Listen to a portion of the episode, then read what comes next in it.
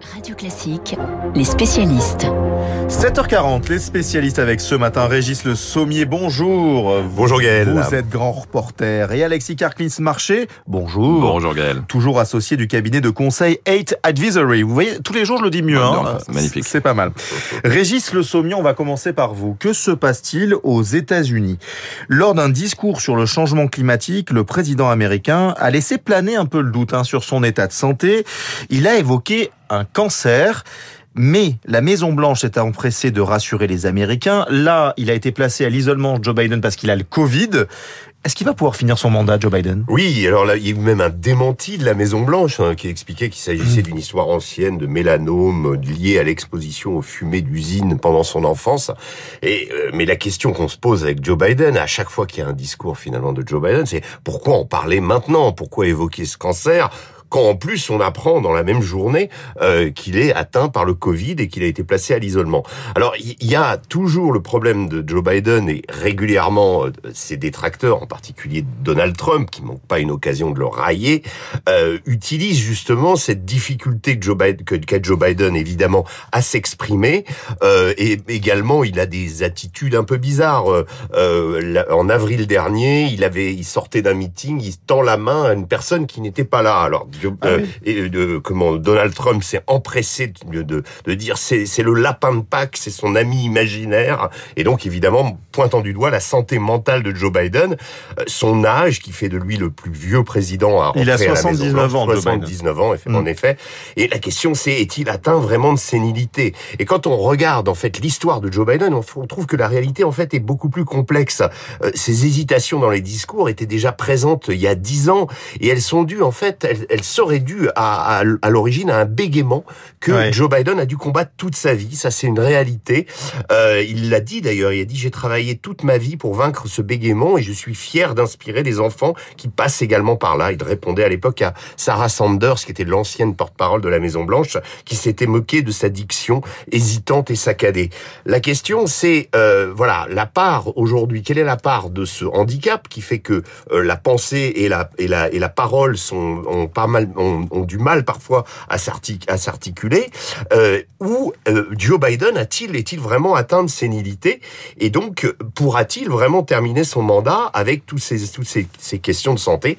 Donc euh, tout ça mis bout à bout, eh bien provoque énormément d'inquiétude aux États-Unis et, et d'inquiétude dans le monde, d'autant que on s'intéresse aussi à en fait on s'intéresse évidemment au premier plan à la santé du premier du président américain, mais il n'est pas le seul. Hein, ouais. vous savez, donc euh, qui, qui, suscite des interrogations. évidemment, l'autre, c'est Vladimir Poutine. Exactement. Euh, dont la santé aussi préoccupe le monde. Là aussi, une histoire de cancer. On, Alors, la presse avait parlé d'un cancer. On a parlé d'une maladie rare. Ouais. On a, c'est assez, euh, c'est euh, où on a dit qu'il souffrait d'Alzheimer. Bon, ce qu'on remarque quand même avec Poutine, c'est que euh, au sommet de Saint-Pétersbourg, il y a, il y a un mois environ, il, il s'est exprimé sans note pendant quatre heures. Euh, donc on peut se dire quand même que c'est quand même assez difficile d'être atteint d'Alzheimer et de pouvoir s'exprimer quatre heures sans note. Euh, il avait l'air euh, comment Il avait l'air en pleine forme. Parfois, on a remarqué, tout le monde a remarqué qu'il a un visage un peu bouffi, qui semble, qui, pourrait indiquer qu'il qu fait un traitement à la, à la cortisone, mais, mais en réalité, on peut pas dire qu'il soit à l'agonie. Et l'info qu'on a eue donc il y a deux jours, elle vient du patron de, de, la CIA, William Burns, le directeur de la CIA, qui s'est exprimé à propos de la santé de Vladimir Poutine. Et il a dévoilé un rapport de l'agence qui conclut que euh, Poutine n'est absolument pas malade. Euh, D'ailleurs, William Burns euh, a dit il est même en trop bonne santé. Ouais. Euh, donc, on, donc selon la CIA, euh, comment Vladimir Poutine n'est pas malade. Euh, la question c'est euh, reste ouverte pour pour la santé de Joe Biden vraiment et savoir en effet, pourra-t-il terminer son mandat ou pas ouais, Sur le bégaiement, il y a un très beau film. Euh, vous vous souvenez du roi George VI, euh, fait, le, discours. le, discours. du roi. Euh, donc ça m'a ça m'a rappelé ce film et c'est un très très très beau film. Merci beaucoup Régis Le Sommier pour votre Merci. analyse. Alexis Karklins Marché, on va parler de toute autre chose. On finit notre voyage de cette semaine, on va finir en Bourgogne. On revient dans l'Hexagone avec sa célèbre moutarde. Hein, voilà. Il y a une pénurie en ce moment dans les magasins. Moi, ça m'embête beaucoup parce que j'aime beaucoup beaucoup euh, voilà manger euh, ma petite moutarde avec ma salade.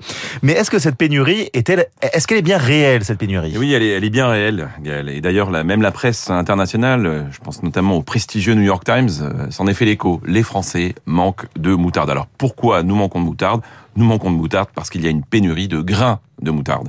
Donc effectivement, ce, notre condiment préféré euh, qui relève les viandes, les salades et ah bah permet de faire des mayonnaises, c'est absolument indispensable dans le régime alimentaire euh, de notre pays. Voilà, et c'est vrai qu'il y a un cruel manque de ces de ces graines hein, qui, qui sont issues de, de, de, plantes de la famille des brassicacées, euh, qui sont broyées depuis le XIIIe siècle et le siècle d'ailleurs où est apparu le nom même moutarde. La réalité, c'est qu'aujourd'hui, il manque environ un tiers des graines nécessaires pour faire, pour atteindre une production de peau de moutarde qui permettrait de ne pas avoir toutes ces pénuries dans les, dans les magasins.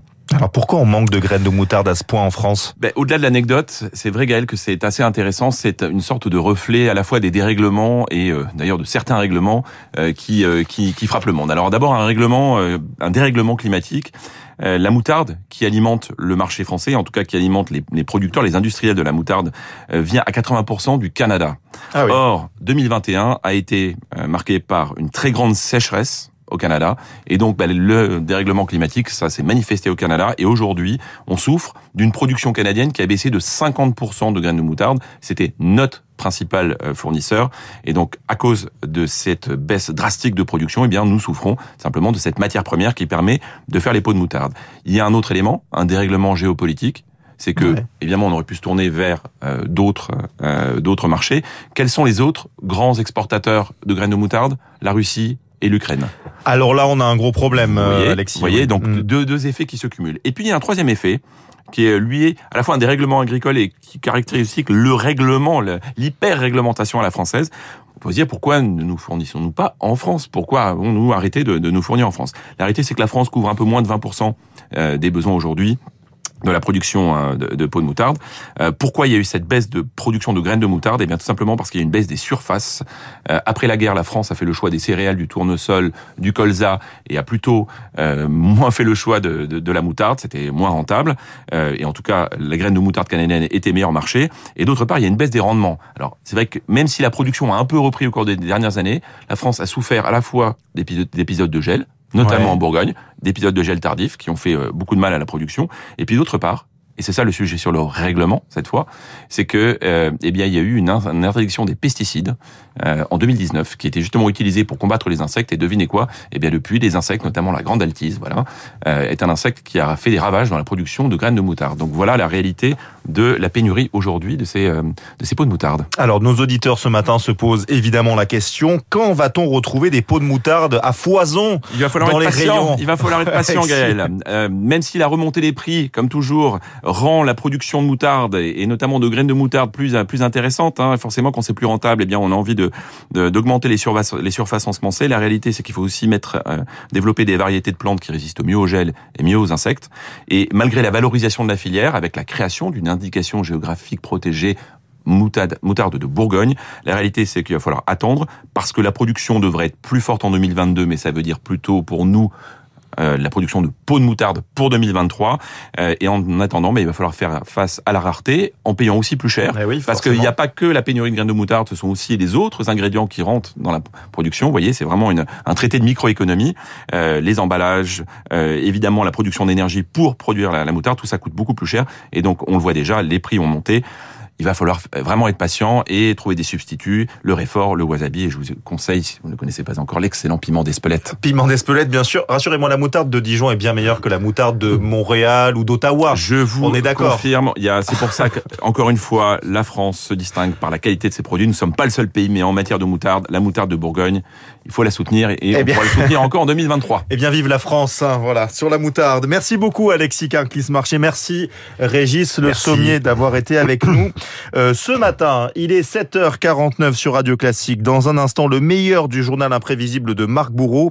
On partira dans les étoiles, bien plus méconnu que Neil Armstrong. Un certain Eugene Cernan, en 1972, a été le dernier homme à marcher sur la